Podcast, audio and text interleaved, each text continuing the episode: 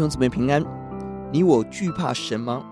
我身边是否有些罪恶的声音正在不断地发出声音引诱我呢？我们一起思想诗篇三十六篇，在恶人中赞美神。这一章的钥节在第九节，因为在那里有生命的源头，在你的光中我们必得见光。我们生命需要活水，需要真光，只有在神的里面才有真实的活水，真实的真光。弟兄姊妹，当我们选择亲近神，投靠在神的翅膀荫下，进入神的圣殿敬拜，我们将会体会到在神里头的生命与真平安。不要在世界找生命、找亮光，这种人必然失望。唯有在耶稣里，才有真实的生命与亮光。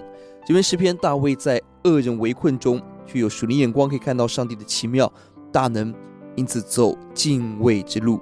结构上采 A B B A 对称的结构。A 是作孽者的行径刑罚，B 是神给赐恩给正直人。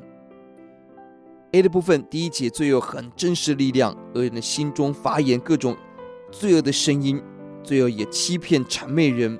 第二节就说没有神不需要神，罪恶可以隐藏得很好。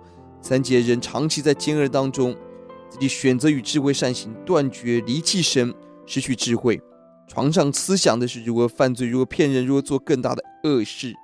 何等的可怕！十一、十二节，神对人的刑罚，作孽者扑倒，就是叫死亡。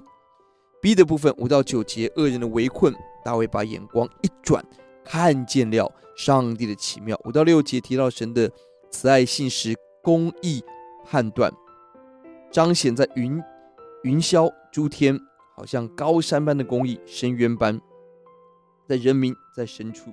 七到九节更深一步看到神的慈爱，彰显在圣殿。神的翅膀印下，乐河的水边，生命的活水。时节有两条路，有两个结果。大卫选择的是上帝之路。愿主按他的自己的话语施恩给神的百姓，公义待正直人，让一切的恶人骄傲人远离我，真实行公义的审判。许多人明明知道生命两条路，却走恶人之路。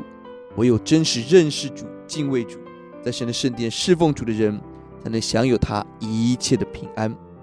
恶人的围困中，继续坚持走神路，继续歌唱。我们来祷告：耶稣，你知道在我们的身边有罪恶的引诱，有各种的恶人，有各种的恶计谋在我们的身边。主啊，愿你帮助我们，让我们眼睛得开，看到你的慈爱，看到你的公义，看到在你的圣殿当中，你要施慈爱给我们。我主啊，让我们在你的光中得见光，在你的生命当中找着满足，让我们拒绝这个地上给我们虚假的光。虚假的快乐，给我们属灵的恩典。谢谢主，听我们的祷告，奉耶稣的名，阿门。